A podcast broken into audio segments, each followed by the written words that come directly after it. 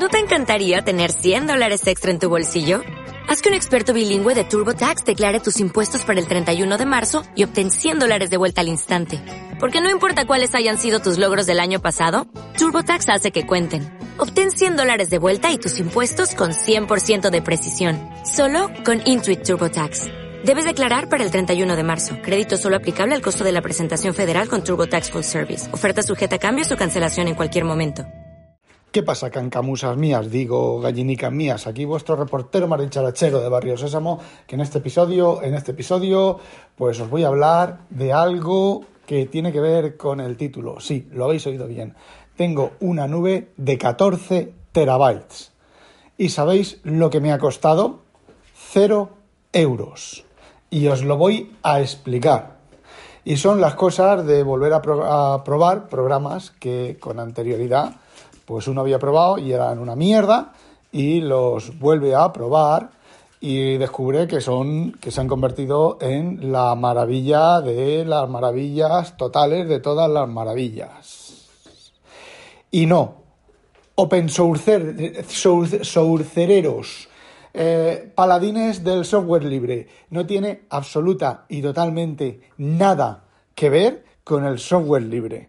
De hecho, funciona mejor en macOS que en Windows, aunque en Windows no funciona mal, ¿vale? Y en las plataformas de iOS también funciona súper bien. No lo he probado en Android todavía porque, bueno, pues el S22 Ultra pues lo estoy usando bastante poco últimamente. Pero antes un mensaje de nuestros patrocinators. Eh, anoche estuvimos los gordos habituales con un invitado especial hablando sobre, bueno, pues cosas y salió el tema del chat GPT y yo sigo manteniendo que es una puta mierda pinchada en un puto palo de mierda cancamusero, ¿vale? Eh, Juan Luis dice que no, el chaval este, el invitado este, Iván, y Moisés Cabello también comentó alguna cosa. Bueno, pues allí en directo se, no se me ocurrió otra cosa más que entrar en ChatGPT y decirle, preguntarle, ¿qué es cinco semanas en globo? Y ChatGPT me contó cinco semanas en globo, el argumento de cinco semanas en globo, no. ChatGPT me contó el argumento de la vuelta al mundo en 80 días. Le digo, no, esa es la vuelta al mundo en 80 días. Y ChatGPT me dice, ah, sí, perdona, estaba equivocado. Es la vuelta al mundo en 80 días. Y entonces le vuelvo a poner, no, es la isla misteriosa. Y me dice, sí, estaba equivocado de nuevo. La isla misteriosa es otra eh, novela, aquí ya dice otra, ¿vale? Eh, ¿te puedes fiar de ChatGPT? No, absolutamente no. Si yo le pregunto una cosa de la cual desconozco por completo el tema y me responde ChatGPT, tú imagínate, imaginaos que no hubiera leído nunca cinco semanas en globo ni la vuelta al mundo en 80 días. Y me responde, y me responde eso. Eh, no es una respuesta correcta. Lo que es, lo que es lo que es peor todavía, eh, nos ponemos en modo cuñado, yo me voy a ChatGPT, le pregunto cómo se fabrican los piticos de boina, me miente, ¿vale? Y me voy a mi familia y tenemos ahí la discusión cuñadil. Yo digo, no, es que ChatGPT dice que los piticos de boina se hacen así. Y la tenemos liada parda. Yo no sé por qué te parece eso tan raro, porque yo te pregunto una cosa y tú me contestas con otra. Manzanas traigo.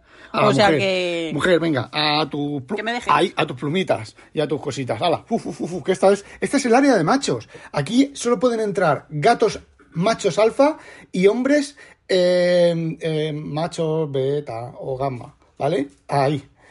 Creo que mm, esta noche duermo en el sofá o mi despacho en el suelo.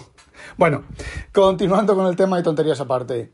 Eh, no te puedes. tonterías nada, dice. No te puedes fiar de ChatGPT para nada. Porque te la mete doblada, ¿vale? Y la demostración está ahí. Hay una captura en el vídeo. Hay una captura y leyendo yo el, el texto.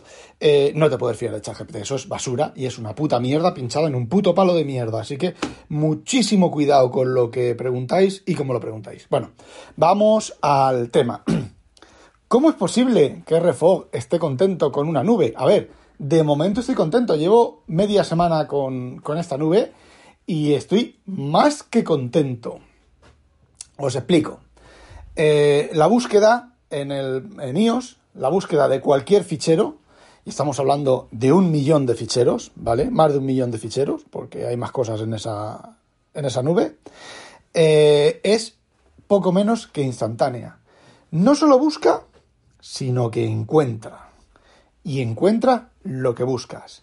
Un fallo de la aplicación que he visto, ¿vale? Que de momento, mm, a ver, es un fallo menor. Cuando quieres compartir lo que ha encontrado, pues le das al botón de compartir y a veces no se abre nada, ¿vale? Tienes que mantener el dedo apretado. Vengo, vengo. coitus interruptus. No, no, no. Vengo a discrepar porque tú deberías de hacer un podcast, eh, por ejemplo, hoy y dentro de tres días. Porque ¿cuál es la historia de tu vida? Estoy súper contento con esto. Estoy súper contento. Me va súper bien. Calla. Y a los tres días, esto es una puta mierda. Esto no sé qué. A la tira. O sea que dentro de tres días te, ve- te veo haciendo Pues claro. otro podcast y criticando lo que ahora es maravilloso. Pero tú es que no, has entendido el- los podcasts. Sí, a ver, sí, exacto, vete. Ala, ala, ala, ala. Aus, aus, aus, aus. Peste, peste, peste. Eh, ¿Qué estaba diciendo? Ah, sí. Y eh, le das al botón de compartir y a veces no comparte. Luego tiene dos, dos tres botones de compartir que yo creo que se abren aleatoriamente. El, tienes que darle varias veces hasta que se te abra el, el que quieres compartir para abrir con otra, con otra, con otro, mm, yo lo diré, con otro, mm, con otro programa. Eh, no sé qué está fallando ahí o lo que sea, pero bueno, eh, bueno, de momento a mí eso no me molesta porque encuentra, ¿vale? Lo importante es que encuentre, que incluso, bueno, pues lo guardo en local y luego de- del local lo saco. Bueno, eh, eso en iOS. En macOS soporta los ficheros bajo demanda, ¿vale? O sea, te coloca los placeholders, te coloca sin problemas, tarda un peo a sincronizar, pero un peo, mi millón de ficheros, tarda sobre 10, 15, coño, igual que, que tarda exactamente lo mismo que Dropbox, eh, cuando tienes una buena conexión de red. No es Dropbox, ¿eh? Cuando os diga lo que es, os vais a cagar a la pata abajo, os vais a mear a la, a la pata abajo. Bueno, en Windows igual. En Windows, como estoy en el trabajo, pues instalé el, el programa, lo dejé en marcha y cuando volví a mirar se había sincronizado todo, pero perfectamente sincronizado, con una salvedad, que vamos a ella ahora y os lo, conté, y os lo contaré. Y el coste de esta nube, como ya os he dicho antes, es 0,0 euros por la nube, ¿vale?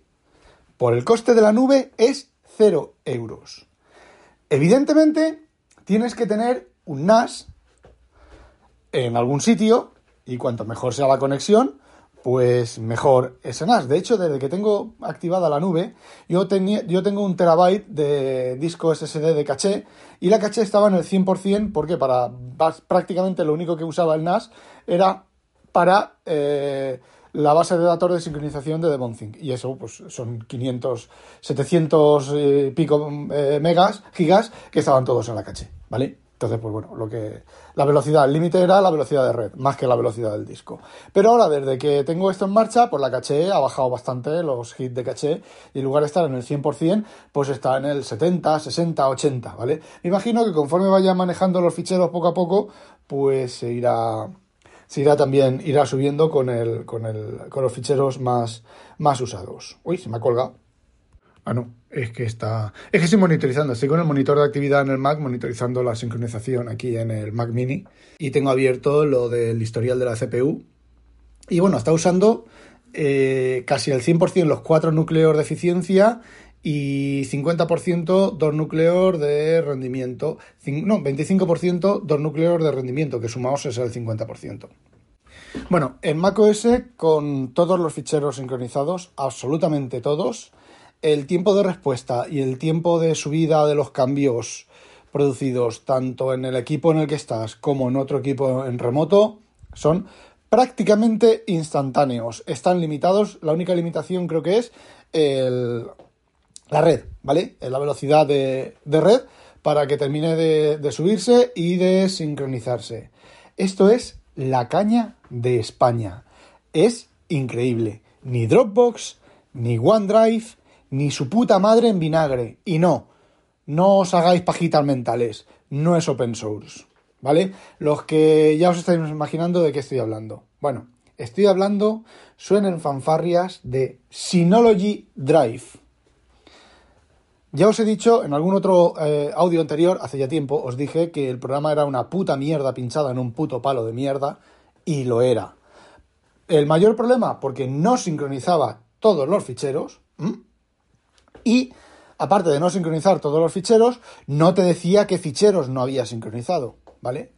Ahora, con la versión por lo menos que tengo aquí, que es la 321 Contacto, con, esta versión eh, tienes en, las opciones de registro de sincronización, te salen los ficheros que no se han sincronizado y por qué no se han sincronizado, ¿vale? Por ejemplo, en, Windows, en Windows tengo unos 200 ficheros que no se, han sincronizado por dos motivos. Porque tienen caracteres que Windows no soporta, y te lo dice en el listado, y mm, parece ser, por lo que veo, que la ruta es muy larga. Es muy larga en Windows, porque en Mac no estoy teniendo ese problema. En Mac la, esto de sincronización de ficheros que fallan está está a cero. Tiene un listado que te sacan todos los ficheros, ¿vale? Ahora, como está sincronizando, eso va corriendo como un demonio, pero lleva una, un checkmark para, para solo mostrar los errores de sincronización, que esa es otra cosa, ¿vale? Eh, por ejemplo, si yo ahora modifico, cuando termine de sincronizarse, yo modifico un fichero, donde sea, y voy a ese registro y veo que no está ese registro en, el equipo de destino, sé que todavía no se ha sincronizado, pero es que, a ver, con un millón de ficheros, con todos los ficheros que tengo, se está sincronizando muy bien. Y como decía, en Windows, en Mac no hay ningún problema, se están sincronizando todos los ficheros, incluso con caracteres súper mega extraños que los tengo que corregir, ¿vale? Eh, el. Eh, a ver, eh, el Mac Mini es el que hace de maestro con la famosa biblioteca, que en la biblioteca no hay caracteres extraños, pero hay rutas muy, muy, muy, muy, muy largas y parece ser que es una limitación de Windows, ¿vale? La que no me permite algunos ficheros, pero son 50 ficheros, ¿vale? De la biblioteca, no son, no son más. Eh, y no son carpetas, son ficheros. Eh, en Mac ese, ese problema, pues parece ser que, no está, y creo que ya acabo de sincronizar porque las CPUs han vuelto a cero de uso de CPU. Bueno, la cosa es que, que es una cosa que a Dropbox le cuesta bastante y que OneDrive no hace, es que ahora, por ejemplo, se está sincronizando está sincronizando millones de ficheros, bueno, cientos de miles de ficheros, ¿vale? Pues yo modifico algo y la subida, el cambio arriba es instantáneo.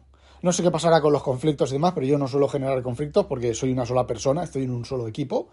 Y a no ser que se queden callados sincronizando, que parece ser que no ocurre, no voy a tener eh, duplicados ni problemas como he tenido con Dropbox y como he tenido con, bueno, con OneDrive, ni, ni te comento. Aunque a veces OneDrive, eh, una vez que te ha mostrado el mensaje de que tiene ficheros duplicados y que les va a añadir el nombre, al punto, eh, la coletilla del del nombre del equipo donde está el problema de sincronización, el duplicado, a veces luego vas y miras y ya no está, que eso quiere decir que ha resuelto el problema de sincronización. Eso quiere decir que OneDrive es cucu, cucu, cucu, cucu. Y, eh, bueno, pues... ¿Qué queréis que os diga? Mm, y coste cero. ¿Vale? Coste cero, he dicho, evidentemente, coste cero de la nube, porque tengo el NAS. A ver, si tú no tienes esto y quieres tener esto, pues te tocará comprarte un NAS. Y si queréis un rendimiento aceptable, pues os tenéis que comprar un NAS con cañero, ¿vale? Y os tenéis que comprar una, un NAS que tenga una tarjeta por lo menos, por lo menos de, de un gigabyte, si no de 10 gigabytes. Y en mi caso, como es por wifi, pues me jodo, ¿vale? Pero es wifi 5, wifi 6, perdón. Pero además el NAS está conectado directamente al router de Wi-Fi 6, con lo cual una recomendación que me hizo eh, de dejar el router de la compañía ahí sueltito, conectar luego un router más a, mi esto y entonces ni siquiera sale a la calle eh, nada de casa a no ser que tenga que salir a la calle, ¿vale? Eh, ¿Qué es lo que ocurre? Cuando estoy fuera, el, NAS y me conecto al NAS, eh, las cosas del NAS pasan por el router de la compañía, pero tienen que pasar por el router de la compañía, ¿vale? Y todo lo demás lo tengo en casa. El Wi-Fi está en el Fritzbox, el, el NAS está conectado al Fritzbox, la Pijole está conectada al Fritzbox y está todo conectado al Fritzbox. Y luego del Fritzbox sale un cable que va al router de la compañía y del router de la compañía pues sale al, a la fibra de, de, la calle. Con lo cual eh, todo queda en casa y de hecho si algún piratilla eh, con ganas de joder pues tiene que hacer un salto más para, entrar a la casa, ¿vale? Porque él verá un router ahí eh, y no verá comunicación, ¿vale? Verá que, bueno, pues eso, la navegación por internet normal y corriente. Y anoche con el, con el podcast, pues la salida de los paquetes eh, UDP o como salgan o como se envíen, creo que son UDP, ¿vale? El, audio y el vídeo va por UDP. Y esto, esto me lleva a la conclusión de que el problema de que las nubes no vayan bien no es del API de Apple, es del API, de la manera de desarrollar de las empresas, que parece ser que Dropbox, que es la más conflictiva de todas, pues no, no, quiere dar su brazo a torcer y no quiere hacerlo al estilo de Apple, o no tiene desarrolladores cualificados, o lo que sea. La cosa es que Dropbox, con Dropbox hay un jaleo, la gente está protestando con, con la versión de, de macOS, las nuevas versiones estas que usan el API de, de bueno, que medio usan el API de de, Apple que de la marinera. Hay, un hay unos problemas en la gente, unas discusiones y unas quejas y unas historias que, a ver, se lo merecen. Básicamente se lo merecen. Porque eh, iCloud Drive, digo iCloud Drive, porque eh, el Synology Drive ¿Qué queréis que os diga? Está usando el API, está usando exactamente las APIs, te sale cuando lo, instalas, no te pide un driver del kernel ni nada, y luego cuando abres la carpeta donde está la sincronización, te sale la barrita de arriba, ¿quieres habilitar esta, esta no sé qué? Le dices que sí y entonces se habilita. Entonces tienes el complemento del Finder y el, el motor interno que hace todas las cosas, pero a través del API de Apple, y está funcionando cojonudo. Eh, el, que, no está funcionando cojonudo es el Cloud Drive, que me imagino que utilizará el, mismo API. Pero bueno, ya debe de ser de cosas de servidores de Apple y demás. Y bueno, la aplicación esta tiene también la opción de copia de seguridad, de subir ficheros de, como copia de seguridad al, al, al, al Synology, ¿vale? No lo he probado, lo probaré porque pues, puede resultarme bastante útil copiar por las carpetas que no tengo en la nube de, de Synology, eh, por ejemplo, los documentos de, de, la carpeta de macOS, que está compartida entre todos los Macs y cosas de esas, pues eh, vendría, bien tener una copia. esto, esto es muy parecido a esto de lo que te ofrecen los 2 terabytes eh, a, a, 300 y pico euros de por vida, que no me acuerdo. iDrive, no. Eh, P-Cloud. El, software, el programita, es bastante parecido al P-Cloud, con menos cosas, eh, pero al menos, eh, bueno, pues eh, no se atasca con 500.000 ficheros, 400 y pico mil ficheros o cosas así, que es la biblioteca. no sé, no sé qué contaros más, porque, bueno, estoy súper contento. Y creo que tengo mi nube definitiva, por lo menos hasta dentro de tres días, que como, dice Inconvenient, que deje de, deje de parecerme que funciona cojonudo, me haga alguna destroza. Y bueno, también os adelanto en exclusiva que Inconvenient va a grabar este fin de semana. spoiler. Pues spoiler, ahí lo tienes. ahora tengo la presión de Exacto, exacto. Ya, pues tienes que grabar. Graba, mujer, graba, mujer. Produce, mujer, produce plusvalía para levantar el país. Eh, no, eso no cuadra aquí. bueno, pues produce plusvalía para levantar tu publicidad. exacto, en un compromise. Te he compromisado. Te he compromisado. Ah, y pensaréis, Rafa, si estás en tu casa, tienes el NAS al lado, porque no usas el share del propio de la red con el, con el NAS? Pues ¿Por qué va más despacio? Vale, os explico. Vamos a ver. Yo, eh, tiene que ser por wifi, ¿vale? Si tuviera una, una, red de 10 teras, pues sí, le hubiera, me hubiera comprado el mini con la, con la tarjeta de red de 10 teras, lo hubiera conectado al, al, NAS, que creo que también es de 10, al NAS, no, al... Bueno, puedo, podría conectar el, el, mini directamente al NAS, tiene dos interfaces de red, posiblemente eh, una se pueda conectar como, como, puente o alguna cosa de esas. No lo he mirado el Synology, pero tiene dos, dos tarjetas de red. Eh, dos interfaces de red, pero como no tengo, no puedo poner red cableada, pues lo tengo que hacer todo a través del wifi. Y me preguntaréis otra vez, ¿y cómo es más rápido a través de la, del programa este y tal? Porque los ficheros están en local.